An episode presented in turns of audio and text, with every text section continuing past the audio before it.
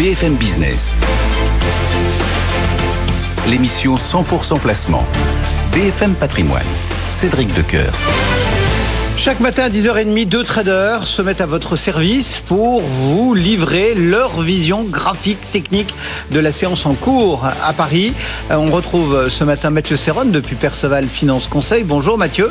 Et en ligne avec nous depuis IG, Alexandre Baradez. Bonjour Alexandre. Bonjour. Merci à, tous les deux d'être euh, présents ce matin. Euh, Alexandre, commençons avec vous. Comment percevez-vous cette tendance du jour où on est revenu finalement au-dessus de ces 7300 points oh, C'est pas pour énormément de, points, hein, une vingtaine, mais malgré tout, on, est installé au-dessus de ces 7003. Oui, on, est installé. Alors, c'est vrai que moi, j'aime bien regarder ce qui se passe un peu aux alentours quand même. Hein. Que quand on regarde un indice, généralement, on regarde aussi ce qui se passe sur les indices voisins, ce qui se passe sur les indices d'autres zones économiques. Et ce qui crève les yeux depuis, euh, depuis, euh, depuis euh, plusieurs semaines maintenant, c'est que tous les gros indices, alors on sait que la composition évidemment du CAC n'est pas celle d'un Nasdaq, de la S&P ou autre, mais tous les gros indices mondiaux qu'on regarde comme des repères, euh, vous regardez les gros indices américains, euh, depuis leur sommet de début octobre, ils sont entre moins 5 et moins 7% par rapport au sommet. Vous regardez les gros indices chinois, euh, pas domestiques, mais ceux qu'on voit à Hong Kong, par exemple, hein, qui ont beaucoup joué à la reprise aussi du pays. Sur le Hang Seng, on est à moins 10% depuis le sommet. Et puis, vous regardez le CAC 40. Le CAC 40, il est toujours sur son record historique quasiment. Et par rapport au top touché donc il y a quelques jours, et sur les gros indices européens, idem. Hein, le DAX, c'est pareil. On est entre moins 1 et moins 2% par rapport au sommet. Donc il y a toujours cette vigueur euh, euh assez assez euh, incroyable de la partie européenne par rapport à tous ses pairs. et donc ça pose la question de qui a, qui a raison de ce de d'être aussi haut ou qui a raison de corriger. les motifs de la correction aux États-Unis, vous les regardez, ils sont très compréhensibles, très lisibles. Les indices américains, ils sont, ils sont parfaitement logiques en ce moment. Vous avez des taux courts qui remonte parce que les anticipations de hausse de taux sont redressées euh, depuis quelques semaines maintenant. Et donc, ces redressements de taux courts aux États-Unis, ça pèse sur les indices. Euh, donc, réaction logique des indices. Parce que les rendements courts, je rappelle qu'aux États-Unis, de deux mois, trois mois, cinq mois, six mois ou autre, sur des maturités courtes comme ça, vous avez des rendements qui sont dehors de 5%. Donc, celui qui a du cash aujourd'hui, qui sait pas trop quoi en faire, qui sait pas trop s'il faut être sur les actions parce qu'il a eu un beau rebond, il peut loger son cash, euh, très bien rémunéré. Mais on a l'impression qu'en Europe, ça n'existe pas, ça. Or, c'est le cas ça existe bien en Europe. Euh, vous regardez les rendements courts, aujourd'hui vous avez un 2 ans allemand euh, qui est euh, proche des 3%. deux ans, je dis, un pas un 10 ans, un taux 2 ans allemand qui est proche des 3%. Ces, ces rendements, il y a moins de deux ans, étaient encore négatifs.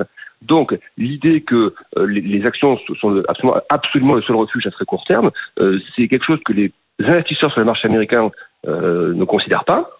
et sur la partie action européenne. Donc moi, ça soit toujours cette question de cette vigueur qui semble euh, un peu un peu hors sol, même si le moyen terme ne m'inquiète pas. Mais j'ai du mal à peu appréhender pourquoi les indices européens n'arrivent pas, eux, à rendre un, poil de gain, ne serait-ce que 3, 4 ou 5% quand d'autres le font. Voilà, donc pour l'instant, je reste toujours assez prudent. Disons que je serai moins prudent sur l'Europe si je vois que les États-Unis, vous voyez, commencent à repartir, parce que les taux commencent à se détendre, par exemple. Dans ce cas-là, oui, l'Europe est résiliente. Si on commence à se détendre ailleurs, bah oui, il faudra jouer la, la poursuite du rebond en Europe. Mais tant qu'ailleurs, c'est-à-dire les États-Unis ou l'Asie, on a des signaux qui sont plutôt une volatilité qui a progressé, le VIX aux États-Unis, est revenu au niveau de janvier. Même l'indice de volatilité du, du, taxe, il est revenu sur les niveaux de début janvier. Donc moi, tant que j'ai pas de signaux contraires sur les marchés américains ou asiatiques, pour l'instant, ça reste un message de prudence sur la partie européenne. Donc, je, je surveille plutôt les supports en ce moment. 7002, c'est vraiment la zone où le marché réagit. Euh, si on passe sous 7002, 7250, ben, je pense que voilà, ça s'ouvre une porte pour aller vers 7000. Voilà. Donc, je, la zone va dire un peu déclencheuse d'un risque un peu plus important à court terme, qui pour l'instant ne se manifeste pas. C'est 7002, 7250. Voilà la vision proposée par Alexandre Baradez. Euh, Mathieu Serron, comment euh, appréhendez-vous euh, cette séance?